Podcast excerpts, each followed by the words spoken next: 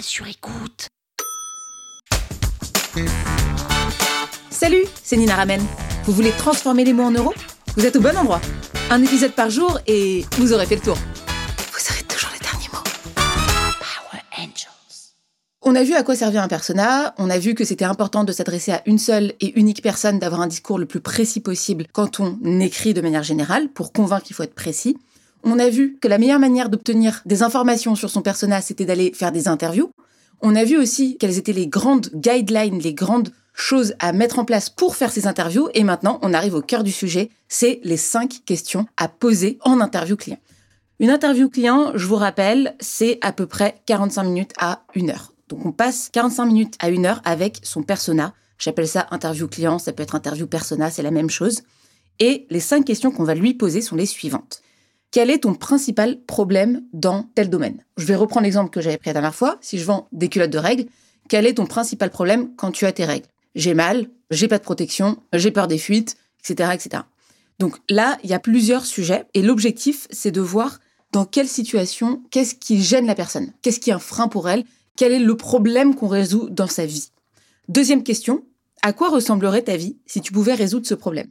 Ah bah si je pouvais résoudre ce problème, je pourrais faire du sport toutes les semaines parce que euh, là, je suis obligée de faire euh, une pause dans mon sport. Si je pouvais résoudre ce problème, ça me permettrait ben, de plus consommer de protection hygiénique jetable et donc de plus culpabiliser aussi d'un point de vue écologique. Donc là, ça permet de voir à la personne de se projeter dans sa vie idéale et dans qu'est-ce qu'on peut lui promettre en fait avec ce produit. Troisièmement, à quoi ressemblerait ta vie dans 5 ans si tu n'arrives pas à résoudre ce problème? Là, c'est l'inverse. C'est le pire scénario.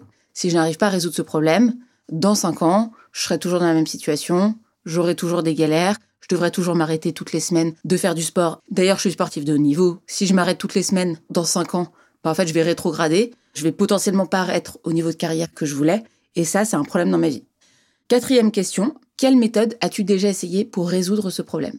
Là, ça permet aux personnes de se projeter dans les solutions. Et nous, quand on va réutiliser ça, on va leur dire bah, les fausses solutions. On va leur reformuler ça en disant peut-être que tu as déjà testé les cups menstruels, peut-être que tu as déjà testé les protections jetables, et voilà pourquoi ça n'a pas fonctionné. Donc ça permet, encore une fois, de se projeter dans le parcours client et le parcours utilisateur de cette personne-là pour lui montrer en quoi notre solution, elle est différente de celle qu'elle a déjà testée et surtout pourquoi la nôtre va fonctionner contrairement à celle qu'elle connaît déjà.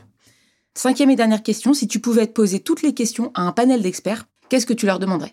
Je reprends mon exemple de culotte menstruelle. Est-ce que les produits sont écologiques? Est-ce qu'ils sont recyclés?